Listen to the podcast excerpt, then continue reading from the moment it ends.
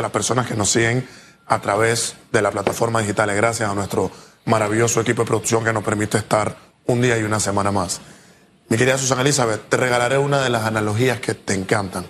En algún momento de la historia, mi personaje histórico favorito, Cayo Julio César, eh, aquel que cimentó las bases del Imperio Romano, se encontraba en su oficina un día y llega mucha gente.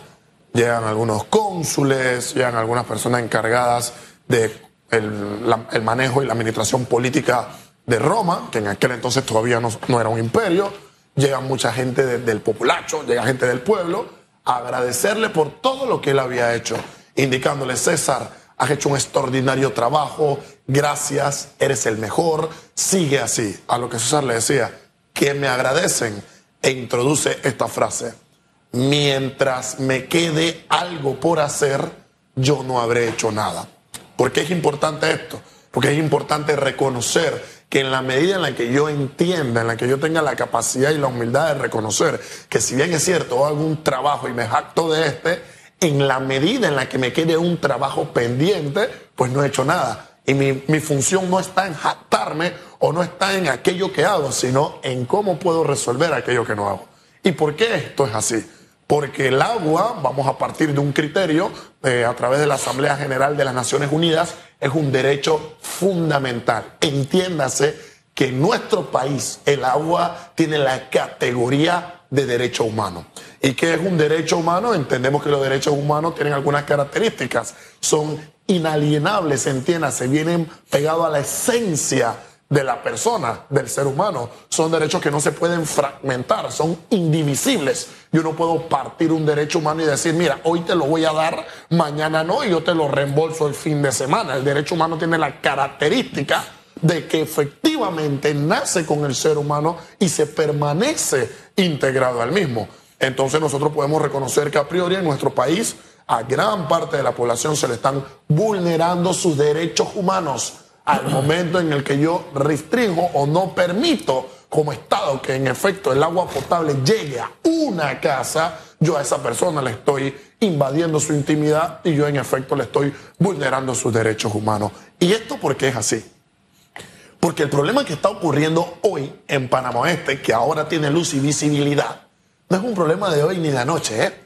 Este problema no viene del fin de semana, este problema no empezó el lunes. Este problema tiene días, semanas, meses, pero de manera escandalosa. Yo he escuchado el ejemplo a viva voz de muchas personas que viven en Panamá Oeste y en efecto es una desidia, es un lamento entender que uno puede levantarse y no tener luz. Está bien, no pasa nada. El teléfono no lo cargo, no pasa nada. Uno puede levantarse y puede que le falte algo en la alacena. Bueno, está bien, uno ve cómo puede, sin duda alguna, hacer un camaroncito para llenar la alacena.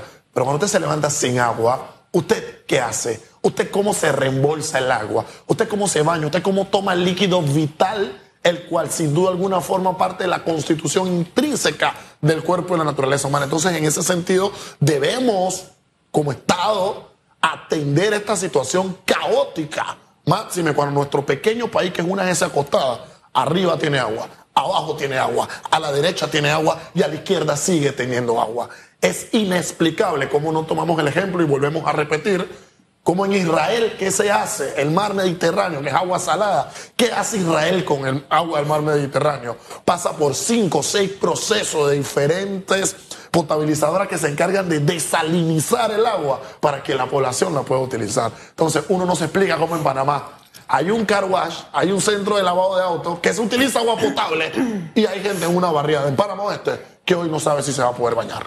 Mire, más allá de convertir, me ha traído una, a memoria una, uno de los recuerdos más lindos que tengo de, de Israel. Estando en las alturas del Golán, usted ve esa planicie y ve cómo hay verdor hasta un punto. Ese es el límite de Israel. En efecto. ¿Por qué? Hombre, porque el desierto se convierte en tierra fértil. Así es. Cultivan cosas que no cultivaban antes, banano, por ponerle un ejemplo. Entonces, mientras ellos están robándole al desierto tierra fértil, nosotros desertificamos. Es decir, aquí hay un fanatismo por echar abajo todo verdor. Y ahí yo sí creo que eh, a la mente de nuestros, ya no nuestras autoridades que tienen que cambiar, sino de quienes construyen barriadas. Tienen, ustedes van a hacer una barriada y es un peladero que te hacen, pero total. Así es. Cuando hemos visto en otros países que desvían una autopista por conservar un árbol. Y usted dirá, ¿eso qué tiene que ver con el agua? Bueno, tiene que ver todo con el agua, porque el ciclo del agua no se cumple, no hay fuentes de agua, precisamente porque destruimos la naturaleza, el verdor, y al final no estamos con este problema. Pero el, el tema es que ahí está el problema. Sí, vieja data y todo lo que querramos, pero este gobierno ya tiene tres años. Tres años. Mirar hacia atrás es un ejercicio inútil. Ahora mismo están cosechando lo que sembraron o dejaron de sembrar. Y es doloroso que estemos viviendo esa situación. Mire, si a los dos años a un gobierno le queda mal la excusa del gobierno anterior, o a los gobiernos le queda mal, no es que hubo pandemia, la pandemia la sufrió el mundo, de verdad, a este tiene que buscar un argumento más convincente. ¿Y cuál es el argumento convincente? Darle agua a la gente. Y tienen que buscar el mecanismo. Yo no sé cómo lo van a hacer, pero tienen que encontrar el mecanismo. Yo no sé si es darle más negocio a los cisternas, que es un negocio, aquí llamemos a las cosas como son. Por eso no arreglan el problema de la basura, porque tiene negocio aquí, negocio allá, y no lo arreglan, es por eso. Hablemos con franqueza, hombre. Si lo quisieran poner en orden, lo hubieran puesto en orden, y no lo han querido poner en orden. Así es. Es lo mismo que el agua. ¿Y por qué? Le digo que tienen que responderle. Porque la gente está sufriendo. Porque usted puede vivir sin café. Bueno, es que hasta para el café necesita agua. Ya iba a poner hasta un mal ejemplo. Entonces, no es un asunto de pasión, como dice mi, mi querido presidente, Ian Ramos Fergus. Es un asunto de razón. Sin agua no se vive. No se vive. No se vive para nada. Y gobierno, nosotros no debemos atender o creer que ese número mágico que ahora nos presentan de un 90%, ahora es la solución, es el escape para decir, miren, es que el 90% ahí tiene agua, ¿eh?